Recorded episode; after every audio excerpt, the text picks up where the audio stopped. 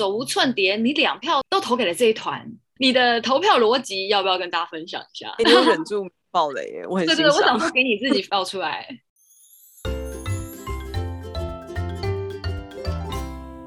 你的耳膜旅伴，二十四小时七天不间断。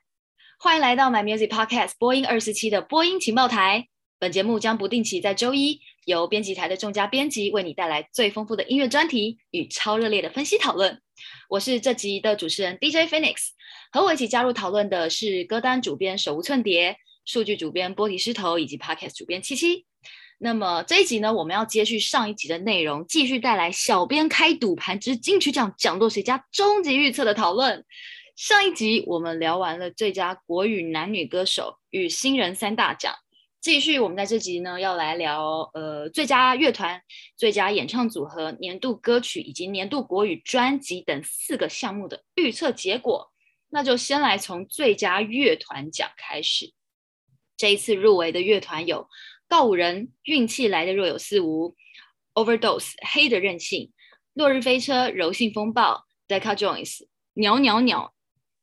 康士坦的变化球、更迭。漂流出口、海女以及声翔乐队的野莲出装，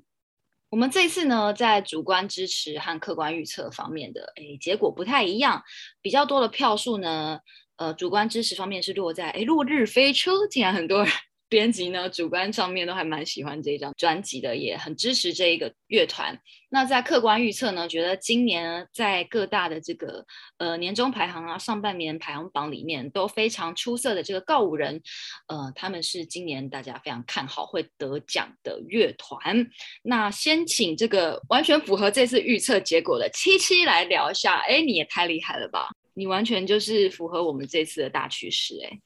非常准确的在预测。那我们先聊一下《落日飞车》好了，就是这次在听《落日飞车》的歌的时候啊，就觉得他们本来就是一个蛮特别的存在，但他们的听众感觉也不是，嗯，这次发现就是其实也不是非常小众，就以前好像就比较少人在听，就是可能跟身边朋友在讨论的时候，我觉得他们的歌就是有一种很艺术的氛围，就是。他的歌感觉会出现在那些，比如说是阴暗的酒吧里啊，或是一个很阴暗的房间里面，那种在有一个艺术家在就是在那里思考的那种空间里面会出现的歌，然后非常的收敛，但是感觉情感是非常饱满的。那为什么会说他就是很容易出现在在那些阴暗的空间？因为我觉得他那些歌就是有时候是非常抽离的。尤其是前奏一下的时候，那种迷幻慵懒的感觉，嗯嗯，那也不太会。他的歌我觉得有点特别的是，他不太会让你去沉浸在他的歌词里面，反而你会去随着他的旋律里面去被他引导进去，他的歌里面是很深入的被引导进去的。所以几乎每一首歌，我觉得他都在前奏的时候就会先带给你一点点好奇，然后再慢慢的把你引导，慢慢把你带进去他的歌里面。然后他的歌我觉得有一种让人家听了就是。会蛮想恋爱的粉红泡泡在里面的感觉，就是感觉像男女生暧昧里面会出现的那个背景，温柔乡，温柔乡。对，就是他的歌那种艺术的氛围，就是会出现在那些浪漫的场合里面，会很适合出现的歌。其实像落日飞车和 Deca Jones 他们的歌，其实就是氛围感很强，你可能蛮像的，蛮像的。对对对，不一定对歌词会有什么特别的感受。没错没错，代表那种非常慵懒的 lifestyle。对，那告五人呢？我觉得告五人他就是现在台湾的 年轻乐团里面，他算是一股绝对无法忽视的一组名字，就是在主流或者是非主流的交界模糊地带里面的乐迷都是非常。关注他们的，因为他们在之前就是第一次发行《迷雾之子》的时候，就受到非常高度的瞩目。那即便就是他后来就是在去年就是蛮被看好的第三十一届金曲奖，就是跟新人奖擦身而过。但我觉得他们也是非常快就卷土重来，就是依然是发挥自己的实力，全心凝神，就是立刻栽入就是这张专辑里面，一样有着他们就是非常，我就告诉人他们就是有很童真，然后在描写爱情的时候就是。好像没有那么现实，然后没有那么刻骨铭心吧，但就是很有志气的一面，会很纯粹，就是把他们青春里里面那些你可能常常碰到那些乱七八糟的事情，他们都可以把它描写的非常的浪漫，非常无厘头，你就是会不知不觉就被带进去他的音乐隧道里面。嗯嗯嗯，告五人真的是把大家对独立和对主流的期待平衡的蛮好的。那我很好奇，两票都投给告五人的波提师头。我刚觉得那个七七讲的很好啦，就是所以我这边也是分析一下那个金曲奖的战术跟那个票源好了，因为告五人他真的算是这这几年就是很难得一见这个比较新兴的这个乐团，就是也很非常受年轻人喜爱。然后也就是刚刚大家都有提到，就是在独立跟主流之间，就是取得一个非常好的平衡。那去年的话，他们其实也有入围这个奖项，我记得包括这个最佳新人跟最最佳乐团，他们都有入围。那比较可惜的是，因为你要得这个奖，还是要要有机遇，你要看那一年的那个你的对手是是比较强还是比较弱这样子。去年的话，他们就是遇到这个非常强的对手，一个是非常资深的乐团灭火器，然后也是本来呼声也非常高，那然后另外一个就是茄子蛋。茄子蛋也是非常新兴的这个超级乐团这样子，那最后他他们是没有胜出，就是非常可惜。今年的话，我也不是说其他对手比较弱，可是就有时候金曲奖就是要看一个一个声势，对，因为这次呢，对他们的话就是入围的也是非常多项，对，那也没有像说，我记得有一年就是大家都说什么最佳乐团是五月天跟那个草东没有派对的对决，所以也没有像这种就是。哇，就是到到底要投给谁那种那种感觉，对，就是他，因为他们今年的气势就是非常强，嗯，所以我觉得最后胜出是非常有机会的，嗯，毕竟告五人在这个过去半年的排行成绩上面都是非常呃非常亮眼的。那手无寸铁，你两票都投给了这一团，你的投票逻辑要不要跟大家分享一下？我必须说，这个奖是我觉得简直是要疯了才有办法投的奖，因为根本每一个的风格都完全大相径庭，然后投不出来。我不知道评审要怎么讨论这个奖，我真的是身就是很为身为评审的各位感到觉得你们真的辛苦了，因为我投的这个这个团呢，过去是金曲奖的爱团，嗯嗯，就是拿奖拿到手软。但是还是继续拿，对，就是声响。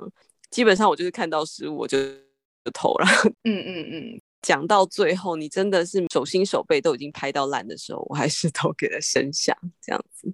那么刚刚就是我们编辑们对最佳乐团这一次投票的，呃，这次颁奖结果的一些预测。那看起来就是呃，落日飞车啊，告五人是大家觉得哎。蛮有机会可以得奖的，那但是呢，有这个金曲常胜军声响乐队，呃，也在这一次入围名单之中，所以要拿奖好像也没有这么容易吼。不过呢，接下来我们要看的这一个奖项，哎，其实我们的预测结果就比较统一哦，这是我们这次投票里面看起来结论算是比较一致的。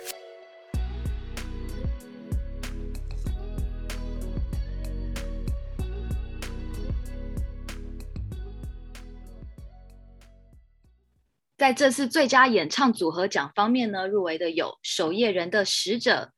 原子邦尼乐游原、张三李四 Sing It All、寻人启事的 Dear Adult 和追风少女的九二九。呃，那么这次我们投票主观客观上面呢，得到比较多票数的，哎，都是张三李四哦。那我们先请波提师头来分享一下你这个完全切中的预测，呃，你怎么看？呃，这个组合其实他们之前就有拿过一次这个最金曲奖最佳演唱组合奖，然后今年真的是也是呼呼声非常高，因为因为我听过之后觉得他他们的风格是那个这张是比较 R&B，然后又迷幻，然后我觉得是非常令人惊艳。我印象中他有几首是台语歌，然后我觉得哎哇，连台语歌也可以做成 R&B，就是真的很切中。我刚刚讲那个金曲奖今年的主就是。就是男歌手有 R&B，女歌手有 R&B，然后新人也做 R&B，然后现在连演唱组合，然后还有这个台语歌也都有 R&B，真的就是让人不注意也很难啊，所以我我是觉得他的就是呼声最高一个原因。那当然其他的这个组合也也其实也都很不错啊，比如像这寻人启事，他是阿卡贝拉的乐团啊，就是我印象中之前那个欧开合唱团也是阿卡贝拉乐团，然后他们也。也得过做这个金曲奖最佳组合，对，所以所以他们也不是没有机会，也是也是蛮有机会的，对，嗯嗯。然后包括像这个原子邦妮，对他们就是也是入围过几次，然后这次又是用，对对对，就这是这是第三次吧，嗯嗯，对，第三次入围，对，然后他他们也是用一贯的这个电器，就是比较电子，然后又有点迷幻的这个曲风，然后又再度入围，对，也是也是会希望他们有机会啊。可是可是我觉得以这个比较让人耳目一新的这种感觉的话，还是张三李四是最突出的。刚刚波提有提到这个寻人启事啊，手无你有一票投给了他们。呃，你觉得这个阿卡贝拉是有机会得到评审青睐的是吗？因为这个难度真的是挺高的，我觉得就纯人声把整张专辑的架构撑起来，而且讲到最后，它是很顺耳、很好听的一个作品，所以你必须去考量到它的完成度来说的话呢，这个他绝对是没有问题的，所以拿奖。绝对也是应该的，只是我真的觉得每个奖项都是投到精神崩溃，所以我就是度几度思寻之后呢，觉得啊，这个难度非常高，那不然我投他，就是这样。那另外就是我们七七啊，你投的票跟大家是完全是一个逆风而行的状态，你要不要聊一下你的主观票给投给原子邦尼和客观票投给了这个守夜人？我的主观票是投给原子邦尼的乐游原哦，因为我觉得他们的歌就是也是非常的别出心裁，我就是喜欢投给那些就是 很特别的。我觉得他有，也不能说他有没有用心，就是我觉得他很不同以往吧。因为像他们这张专辑，他们还蛮擅擅长电子乐啊，但他这次这张专辑就是包了非常多的。古诗充满诗意的那种创作，就是把它，我觉得它的那个是一个非常强烈的碰撞，就是跨世代的感觉，把现在的古典，把古典美学去融合它很前卫的电子乐，蛮跳脱哈，就是我们对音乐的那种既定的印象，就是他很认真在融合古诗乐游园的概念，我觉得蛮特别，就是也有跟。当然，他们也有呼应到一些时事啦，去跟我们的生活产生一些连接共鸣。我觉得这里就是蛮特别的。然后我的客观的预测是守夜人的使者，就是我对于那些可以跟听众生活产生就是强大共鸣的那些呃专辑啊，或者是乐团，我觉得我都非常有兴趣。然后像守夜人，就是他们的他们的歌其实蛮多都是在探索那些人际啊、网络啊跟社群他们日常的那种。各种可能性吧，就他们之前不是有在，好像是二零一七年的时候，他们就是有在社群发起那个聊天机器人，就开启了那个失眠者的晚安的留言计划，然后把那大家的留言发布在，就是把它创作成一首歌，叫做《我睡不着》。然后他们歌其实就是充斥在虚拟的网络世界中，就是为了去拉近每个彼此孤独的灵魂。我觉得那种就是起到治疗啊、治愈效果的。这一类的歌其实就是蛮吸引人的，也蛮符合现在大众的那些需要被疗愈的呃心境吧，所以我投给他。哦，其实守夜人他们赢面也算不小哎，因为他们的成员呢、啊，在过尤其是过去一年，其实帮很多别的歌手制作了还蛮不少歌的哎，参与好像词曲创作啊、制作编曲都有，所以感觉在未来这几年，他们也算是一个还蛮亮眼的演唱组合。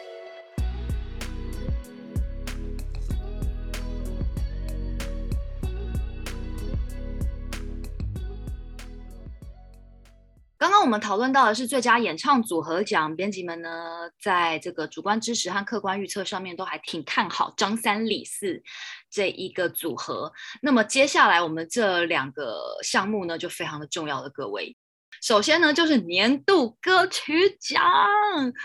我会不会太激动了？年度歌曲奖动起来，对吧？这里这两项大家每一年都是非常热血沸腾的。那我们先来看一下，呃，这次入围的有。卢广仲刻在我心里的名字，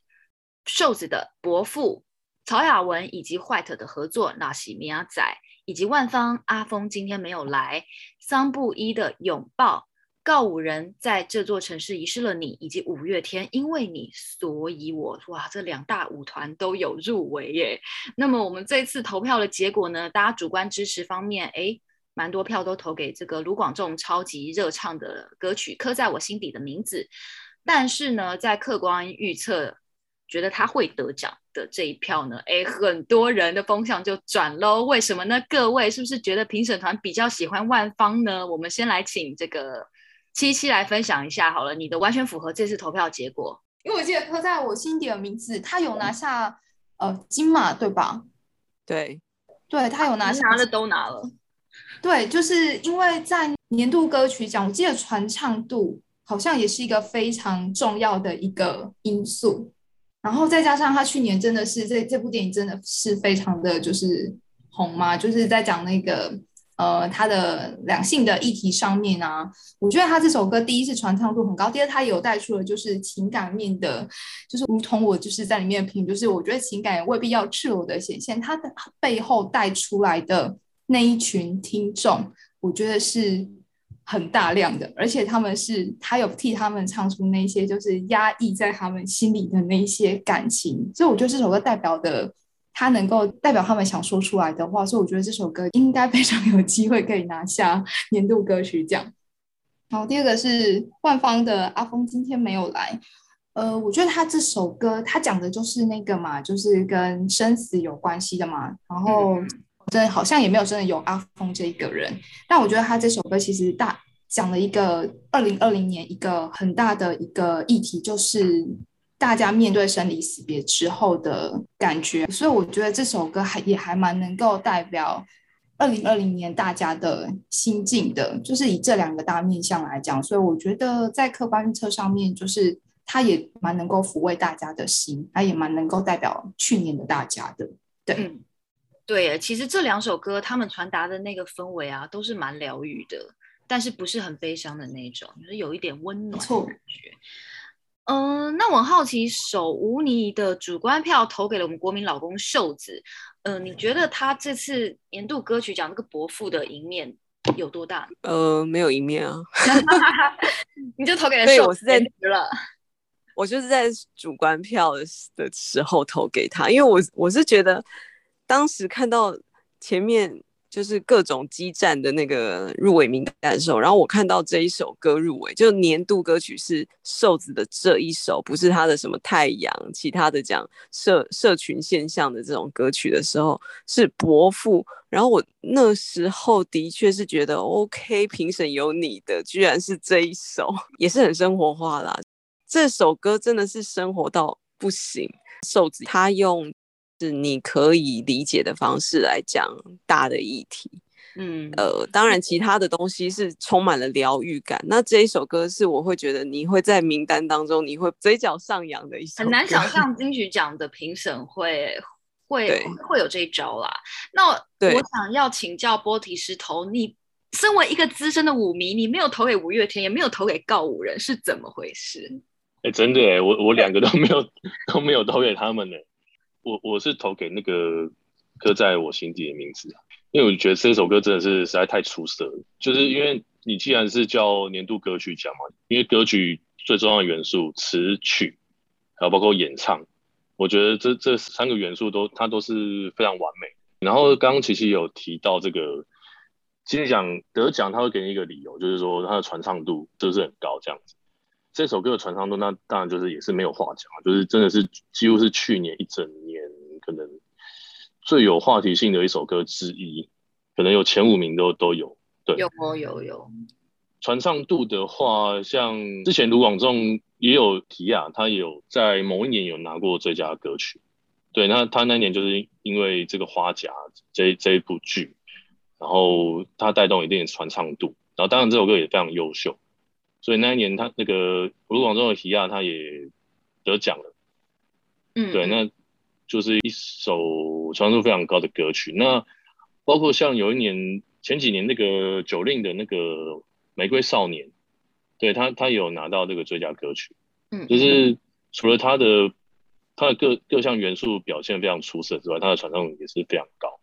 然后有一年我记得那个大艺术家 Jolin 也有得过，对。所以我觉得呼声最高会是这个原因啊，就是在年度歌曲奖这上面啊，我们编辑还是觉得说传唱度可能是一个蛮重要的指标啦。就是如如果说一个年度歌曲奖的得主，哎，这首歌嗯不是有很多人都听过，也没有很多人都会唱的话，可能大家就会觉得比较出乎意料一点。但总之呢，在这次预测方面，我们觉得这个卢广仲刻在我心底的名字，还有万芳阿峰今天没有来，这两首哎都非常温暖的歌曲呢，势必在这个项目上面会有非常激烈的斗争。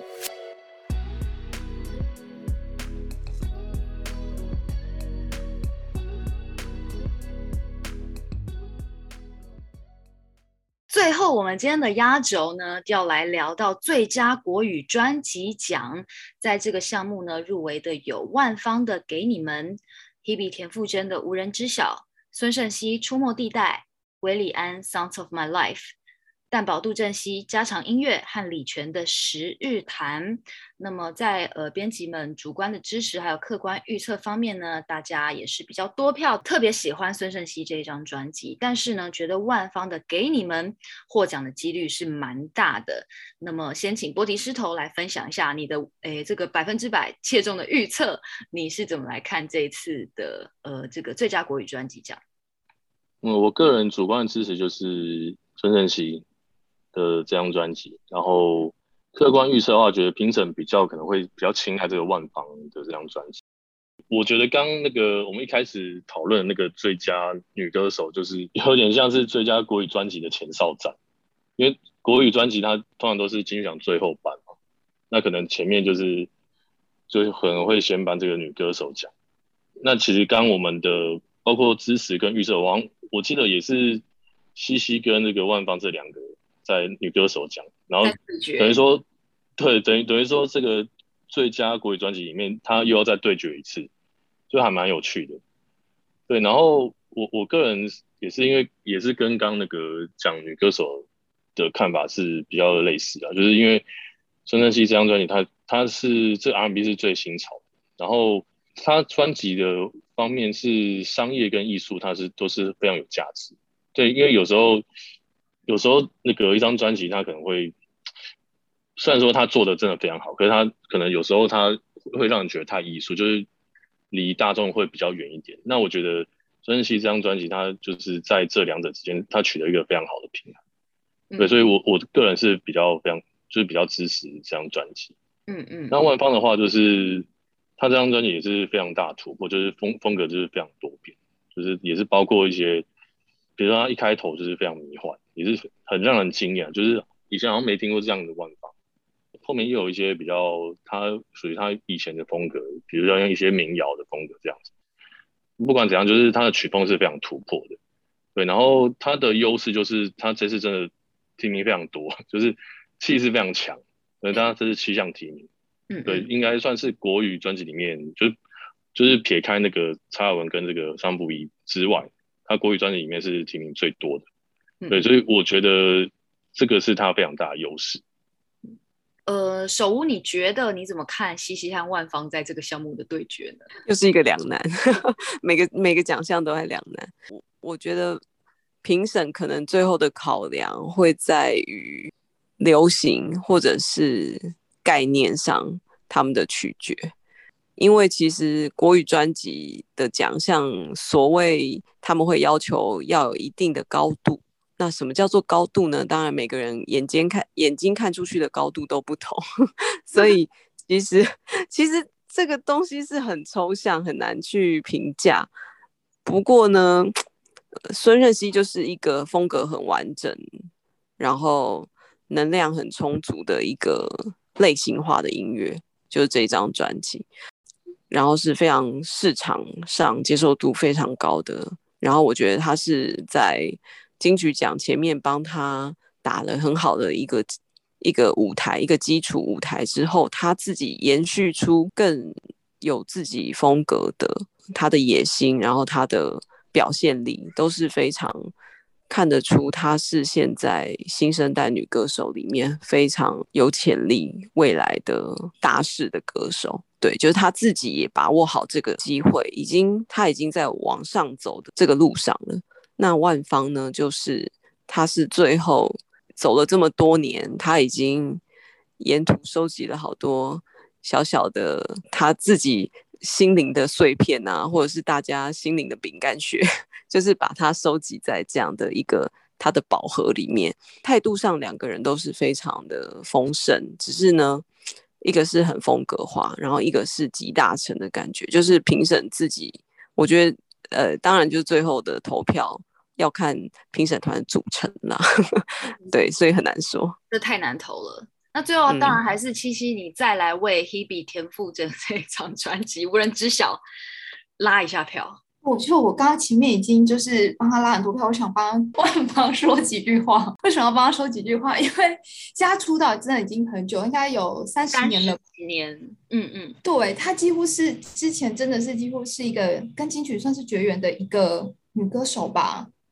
一直没人拿到。对，就是好像有入围，印象中好像有入围过，不过好像是非常久以前的事情事情了。所以我觉得他这次有点像一匹黑马，突然在这批女歌手里面突然冲出来，冲出突围的感觉，就是大大入围了七项大奖嘛。然后我觉得他唱歌有一个还蛮吸引人的地方，就是他他那种说唱的感觉。那这样好像演舞台剧，就是他把那个舞台剧那一种。用说话讲故事的方式融化在呃融合在他唱歌的腔调里面，很像在真的就是在演唱，很像在演戏，又很像在唱歌。就是到呃这次也讲了很多，就是跟生离死别有关系啊，跟他把他所见所闻都把他就是写在这一这一张专辑里面。这张专辑对他来讲，我想可能就是有一点像是一封信吧，就是他的生命之歌，把他的生命全部都是放在这一封一封信里面。嗯，嗯，所以。他这次的赢面或许真的会蛮大的，所以真的是一个集大成的概念啦，也不愧就是我们这次四位编辑呢，哎，都觉得万方这一张给你们 Dear 专辑赢面非常的大。拜托，到时候评审觉一定要记得颁给万芳，否则我们四个就糗了。那我要为李，没关系的，过来过来为李泉说一句话，各位，就是李泉这张《十日谈》专辑，我觉得听完你真的会有一种曾经沧海难为水的质感。所以在这边，我就是再一次推荐李泉的专辑，就是因为过往就是这个嗯、呃、大陆男歌手入围的呃的状况，其实有入围大家都会特别给予关注嘛。那嗯，虽然两岸的关系现在比较紧绷啦，可是我觉得这张专辑呢，就是真的非常的出色耶，邀请大家不妨可以一听哦。以上就是今天的播音情报台，想听最完整的金曲奖歌单，请上网搜寻 My Music 金曲奖。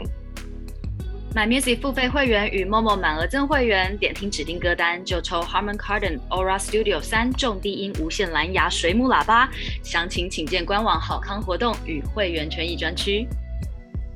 也邀请你一定要订阅、收藏还有分享播音二四七节目，这样才能让你掌握音乐资讯都不会漏接哦。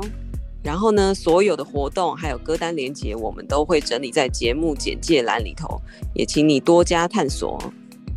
你这次的收听，也请持续锁定播音二十七的新歌速报单元播音汤月线，My Music 不止音乐，还有 Podcast，我们下期见，拜拜，